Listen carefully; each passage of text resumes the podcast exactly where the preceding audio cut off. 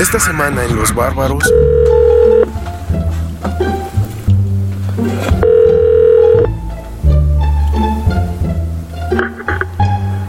Escuela de...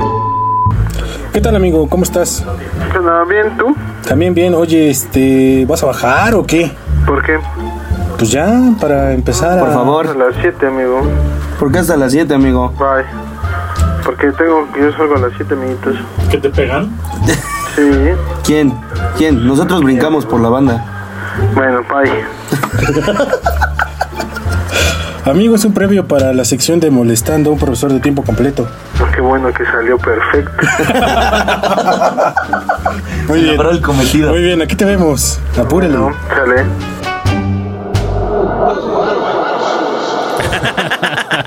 Como en qué año habrán llegado los Bonais. Yo recuerdo cuando. por ahí me- como yo, del- yo recuerdo cuando me comí el primero. Finales de los 80. No mames, No, no, no, no, mames, los 2000, Bonais son del 2000 yo ya 2003. estaba en la primaria, güey. 2004, yo creo. Más o menos por ahí, primer... Busquemos el dato No, ya llegaba. 2004. 80 Yo con el recu- Bona- no, digo, mames. con el con el este Yo recuerdo, a ver, ahí va, a ver, me he hecho una introducción. Nuevo Bonais. Bombonais, bombonais, bombonais. A México llegó Bonais, llegaron los pingüinos. Bonais. Disfruta con Bonais el divertido sabor Bonais. Prueba sus sabores, ven con todos tus amigos.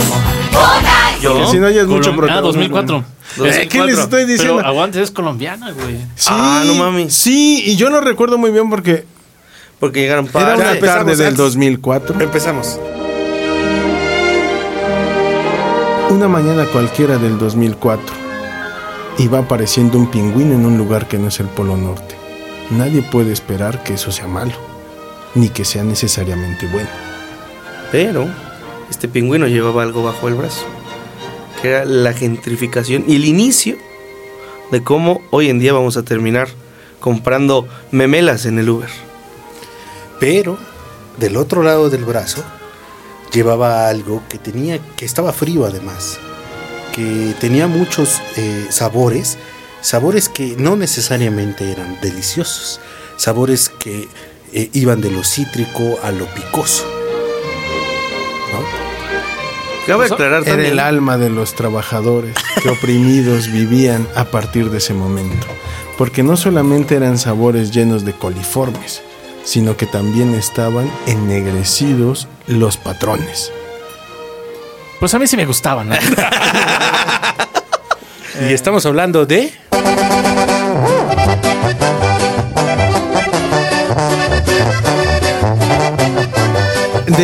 justo estas pequeñas eh, situaciones que aparecen de repente un día frente a tu vida y que uno las ve como un aspecto inocente, bonito y divertido, pero que a la larga terminan trastornando y transformando tu realidad de formas insospechadas. Básicamente, el cómo la inocencia o algo que pareciera eh, inferior, no inferior, eh, poco, poco eh, agresivo, lascivo, lascivo. eh, se apodera de la ciudad. Inocente, Eh, Exacto. inofensivo. Solo que sí quiero aclarar algo, que sí los pingüinos no tienen brazos. Todos dijimos que tenían brazos, tienen aletas. Entonces, ¿cómo dirías que viene abajo de la letra? Viene abajo de él, pues así, amigo. ¿Cómo quieres que lo diga? Trae debajo de la aleta. Un pingüino, aparte que ni siquiera era del Polo Norte, un pingüino que venía de allá de las tierras de, de este señor, el que tanto daño le hizo a las narices de los norteamericanos. Vamos a hablar entonces de la marcha de los pingüinos y del polvo blanco.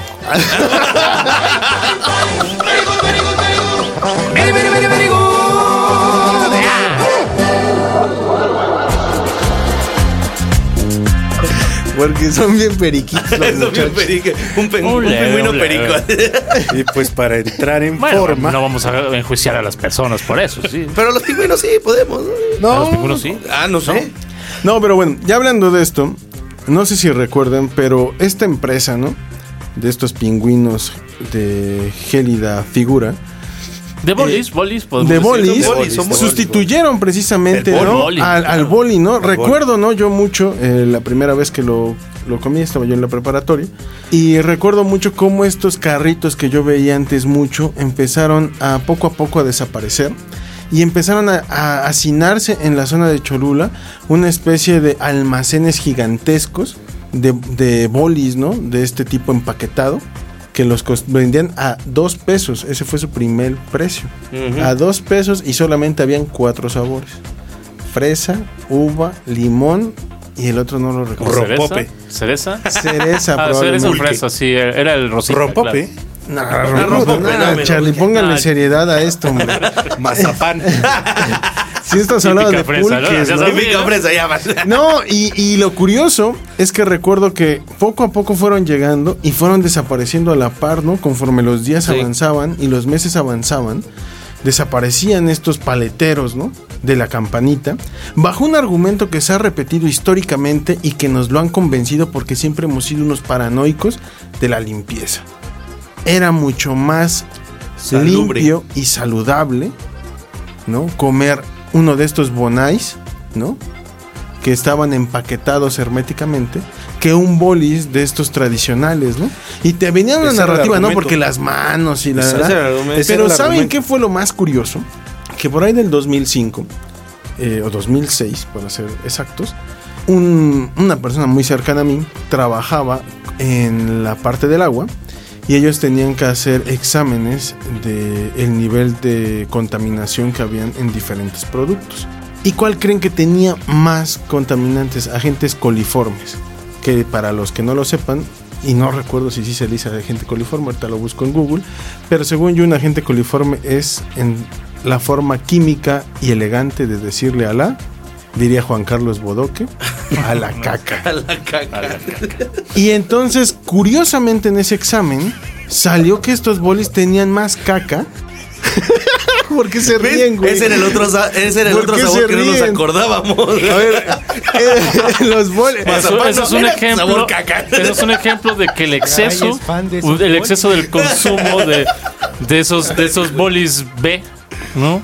Eh, sí es dañino, o sea, a- sí tenía consecuencias. Ve y, o sea, era, eh, tenían más caca que los bolis anteriores. ¿no? Imagínate.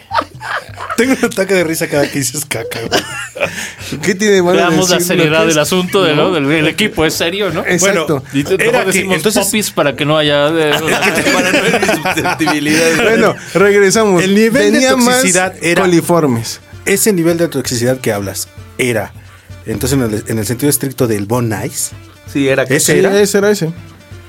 Era ese. Justo esta persona Oye, que les estaba ¿con qué yo contando. competía? Ya me dio curiosidad. ¿Con qué competía? No, no, no. Es que el esos de- estudios. el de Tratado de Aguas ojo, antes de que en Puebla alguien, que no voy a decir quién, ¿no? Se fuera a una isla, bueno, no vamos a hablar de la isla. Antes de que esa persona decidiera cambiar el sistema de agua potable, ese sistema que existía, entre otras cosas, hacía este tipo de pruebas. Porque de alguna u otra forma se tenía que saber los niveles de contaminantes donde hay agua. Claro. ¿no?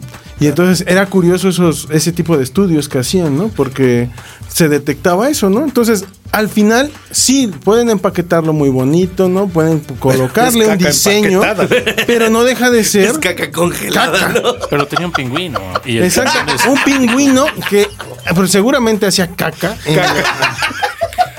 Los pingüinos y entonces lo, caca. y entonces lo triste, lo triste de esto, Caca Ice. lo triste de esto es que este cacáis nos quitó a los paleteros, hermano. Eso Ahora es- sales fuera de las de las primarias, ¿no? De los kinders No hay. y hay muy pocos puro paleteros aún. ¿no? Sí, es cierto. Eh, Ya no está este carrito legendario de las campanitas que hacían que se enamorara.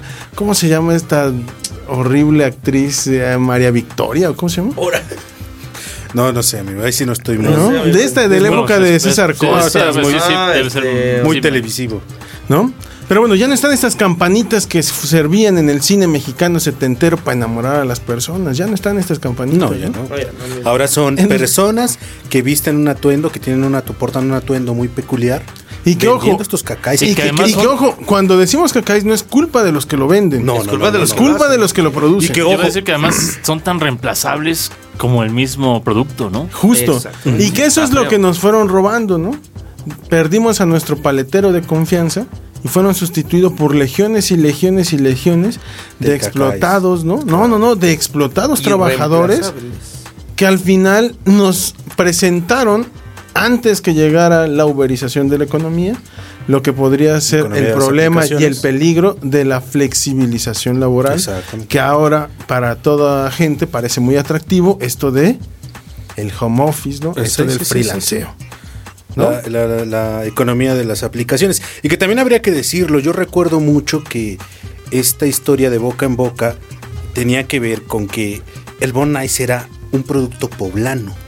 Porque como lo veías en las calles, falsamente se te decía que era poblano. Cuando no es poblano. Ni Pasaba lo mismo con la droga, ¿no? yo, yo lo consumiendo pensando que era producto digo, local. Estoy, a- estoy apoyando Digo, a los, y, a y- los y decimos, y también venía de Colombia, ¿no? Qué casualidad. Y que, y que curiosamente, ¿no? Así como el mismo Bonais, ¿no? Esa decisión tan inocente después fue trastornándose, ¿no? En situaciones que sin querer laceraban el tejido social, ¿no? Exactamente. Sí, claro. Y curiosamente ahora que estamos hablando del 2004, 2005, Seis, ajá. ¿no? ¿Hay algún otro suceso que ustedes recuerden Por esas fechas. o que haya transformado Bueno, sí, paulatinamente? claro. Por ejemplo. ¿ustedes llegaron a ir a Fraude Fantástico? Sí, claro. claro. Fraude claro que sí. fantástico, Claro, claro, ese por es una- supuesto. ¿Qué había ahí? Y que, y que además había el, el único juego, bueno, no el único juego de los. El último juego que había tenido un accidente en Six Flags, porque ya era Six Flags, Se lo compraron. ¿no? lo compró Valle Fantástico. y lo traigo para. ¿Cuál? El Enterprise se El llamaba. Enterprise, sí es cierto. Ajá. Había tenido el un- recién un accidente en Six Flags eh, para llevarse las manos y Dijeron- lo jalan para Puebla y era la atracción eh, más, Principal. más, más ¿Qué- qué- principal. ¿Recordarán de- dónde se de- ubicaba? Eh, Sí. Juntito al. Lo que hoy es el Lo que hoy museo. es el Museo Barroco. Lo que hoy es el Museo Barroco, por supuesto. Exactamente. Ahí estaba Fraude Fantástico y su principal atractivo durante muchos años fueron los troncos. Exactamente. Exactamente. Y recordarán el dueño. Pero-. Que también tuvo un equipo de fútbol. ¿no? Exactamente. Saludos. Saludos. No vamos a decir el nombre para no quemarlo. Pero sí. Para que no desaparezcamos, además, ¿no? Sí, sí. Era un mega- megaproyecto que se fue como. No, como- pero en realidad, ¿saben cuál fue el problema de ese tipo de proyectos cuando uno después lo contrasta con el aspecto histórico? Que en realidad son quimeras, ¿no? Todos recuerdan que es una quimera. Sí. A ver, Chucho, este es tu examen adelantado. Ándale. Es una quimera. Es una diosa griega. tin. No era una diosa A ver. griega. A ver, vas, órale, van, van, van, ya. Una quimera, Die- Diez. según mi conocimiento. Nueve. Una quimera es un Ocho, sueño, una ilusión, siete, que es un producto a, partir de la imaginación, Exactamente. en donde persigue un improbable que se realice. Eso es una quimera. Mal, mal, mal, Maldito mal. Wikipedia. No, ojo, porque eso, ¿De es importante. eso? Una quimera de alguna u otra forma, dícese aquello que oculta hablando. algo, Ajá. ¿no? Eso Ah, es eso- a lo eso que no iba, ¿no? sabía. Eso es lo que dije. Y eso tiene una construcción porque tiene que ver que a partir de las quimeras era como muchas eh, religiones pretéritas lograron resistir a los procesos de evangelización. De ahí se dice que por eso algunas cosas pueden ser una quimera, porque la quimera oculta otras cosas. De hecho, si Es van decir- al Museo de Santa Rosa o al Museo de Santa Mónica, van a encontrar de repente muchas pinturas de representaciones eclesiásticas donde aparecen quimeras. Y aparecen quimeras porque de alguna u otra forma construyen esa parte iconográfica para meter a estos dioses pretéritos. Eso es una quimera. Que- que eso quiere decir que Richard se puede dar una permisiva lingüística como salir para afuera, pero reivindica explicando, ¿no? La, ¿Qué la- es una, qué esa- es una una quimera. la concepción de una Cuando quimera? dije salir para Hace afuera? cuando- de las primarias, amigo. Sí, sí, de cuando sales afuera de Las una primeras, Por primaria. favor, este reload, este. Ah, bueno, pero me refería a salir Rewind. de esta cabina e ir afuera de una escuela. Nah, A ver, a esta hora Vamos no hay ninguna escuela abierta, al menos una que no sea normal. Bueno, que podríamos- Bueno, pero regresando al tema de la quimera. Que es un elefante blanco en pocas. No, no, no. Una quimera es algo que oculta. Que ¿Y qué es lo que oculta? Lo que oculta es una decisión realmente de cuál es el negocio que viene después. Y eso lo podemos observar incluso muy cerca del hospital de Cholula, donde ahí había un letrero ¿Hablas del que está en periférico o el que del estaba que está en periférico, del que está en periférico. Ahí había un letrero que antes decía, aquí se está construyendo el Parque del Arte. Y si vamos a otro hospital privado que está en la zona de la Osa Menor, me parece que se llama, que está en, en la parte del Atliscayot, ahí hay otro letrero que últimamente ya quitaron, pero que decía lo mismo. Aquí se construye el Parque del Arte. ¿Y qué se construyó ahí al final? Nada. No, como nada, Chucho. dónde? ¿En el Lo hospital? que se Pues hizo fue privatizar ese terreno que era dedicado para un parque, se cambia el uso de suelo y terminan construyéndose un edificio. Y termina construyéndose casas. Ah, ya de la segunda que Eso es por eso que les estoy diciendo que es una quimera. Y ya no recuerdo por qué salió este tema, pero... No sé, yo me quedé con el pingüino y ya seguía yo-. Ah, sí, porque los Bonais eran una quimera, nos quitaron a los paleteros. Fin. Y que además, que además podemos. O sea, era una quimera y ahorita que lo decías, que hay de algo que también nos está quitando la ciudad, y lo digo con, con- como, hasta como consumidor, en el- los productos artesanales. Los productos artesanales Sí. son un invento o un ardid, ¿no? De esta gente que al final lo que busca es acabar con la forma de vida comunal.